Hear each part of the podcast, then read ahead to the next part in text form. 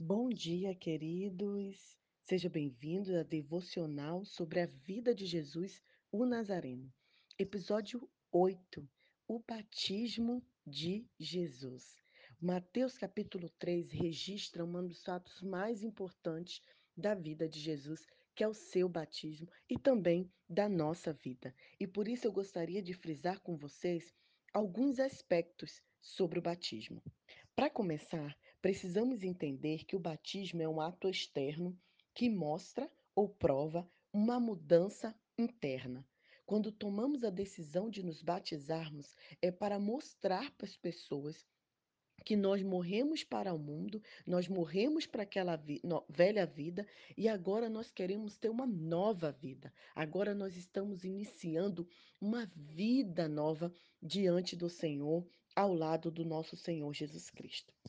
Outra questão também muito importante do batismo é que quando você tem um encontro com Jesus, né, quando a sua boca confessa que o Senhor Jesus é o seu Salvador, que você entende Ele como seu Messias, você é batizado pelo Espírito Santo de Deus. E daí o Espírito Santo entra em sua vida e faz mudanças, operando de dentro para fora.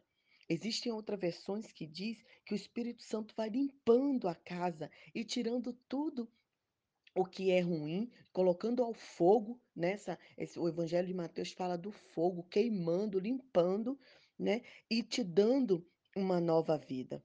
E aí vocês, né, nós começamos a demonstrar frutos, frutos gerados pelo Espírito Santo de Deus. E quais frutos são esses, Nais? Onde que tá como que eu posso saber que eu sou uma pessoa batizada pelo Espírito Santo? Os frutos que estão escritos em Gálatas 5:22. Com todo o respeito que eu tenho aos meus irmãos da teologia pentecostal, mas eu quero dizer que nós não somos batizados quando a gente pelo Espírito Santo de Deus, quando a gente começa a falar línguas estranhas, né.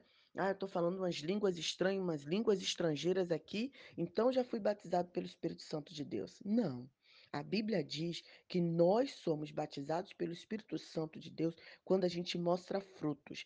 E são 9 frutos que a gente mostra, né, quando a gente tem o Espírito Santo de Deus. E que frutos são esse? Amor alegria, paz, paciência, delicadeza, bondade, fidelidade, humildade e domínio próprio. Então esses frutos, 9 frutos que são escritos em Gálatas 5:22 diz assim: "O Espírito Santo de Deus produz". Então eu quero te perguntar, você é uma pessoa amorosa? Você é uma pessoa alegre, independente das circunstâncias? Você é uma pessoa que transmite paz, uma pessoa pacificadora? Você tem paciência, né, uma coisa mais difícil que a gente vê hoje em dia é alguém paciente, uma pessoa delicada. Eu tenho desenvolvo um projeto aqui no norte com meninas, eu estava falando para elas que quando a gente não é uma pessoa amável, quando a gente não é uma pessoa delicada, ninguém gosta de estar próximo a nós, né. Será que você também é uma pessoa bondosa? Como é bom a gente demonstrar e ter atos de bondade. Você é fiel? Você é humilde? E uma das coisas que eu acho mais difícil do fruto do Espírito Santo é o domínio próprio. Será que você sabe se controlar diante de situações difíceis? Será que você sabe se controlar diante, eh, de situações que te deixam irritado? Será que você tem domínio próprio diante em situações alimentares, né? Tantas coisas que a gente precisa ter esse próprio domínio. Esses são os frutos do Espírito. E por fim, eu quero frisar com vocês que Jesus foi até a Galileia, no rio Jordão, para ser batizado por João.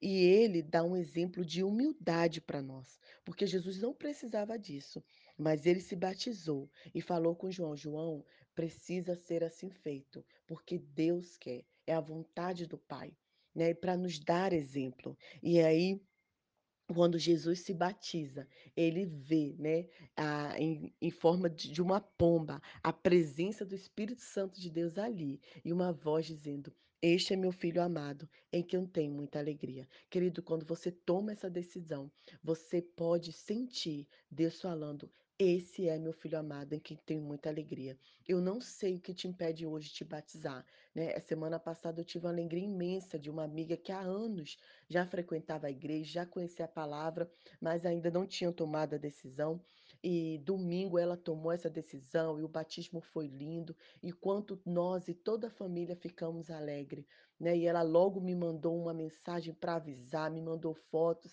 para dizer: "Olha, eu me decidi". Hoje eu morri para o mundo e vivo para Deus. O meu convite é que você tome essa decisão se você ainda não tomou.